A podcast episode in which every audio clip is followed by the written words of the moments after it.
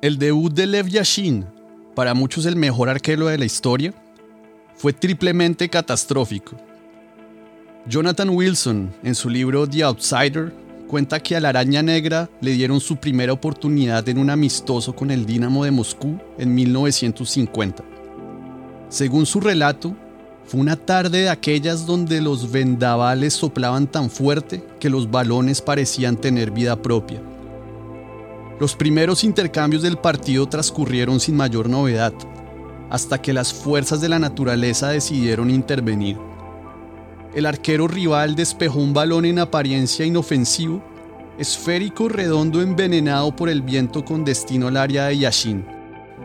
El joven portero, divisando este objeto volador de impredecible conducta, salió a captarlo con el vigor del debutante, deseoso de hacer las cosas bien pero en el proceso chocó con uno de sus defensas cayendo al suelo.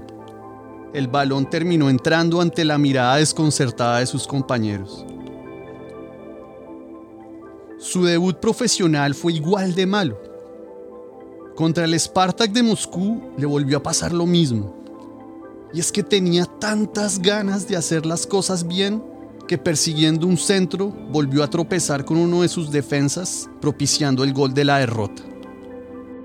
Este tipo es muy tosco, no tiene futuro, se murmuraba en el camerino.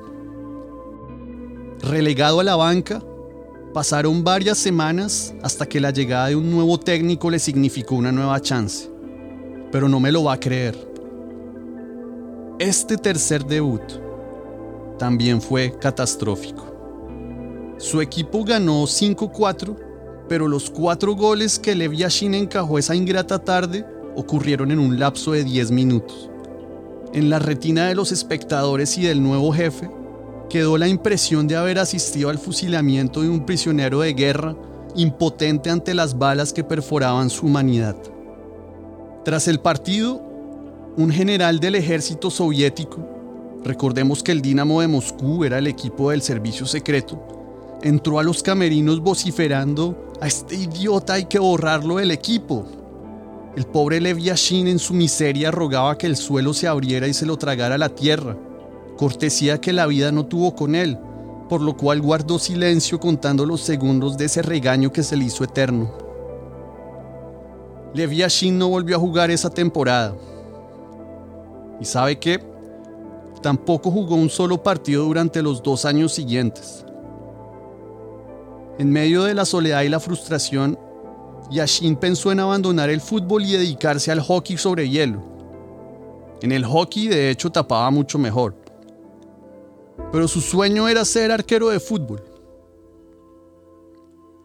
No sé quién se habrá inventado esa máxima según la cual lo que no nos mata nos hace más fuertes, pero en todo caso estas repetidas humillaciones, algunas de ellas caprichosas bromas del destino, curtieron la férrea personalidad de la araña negra quien nunca se rindió, perseverando hasta lograr sus metas.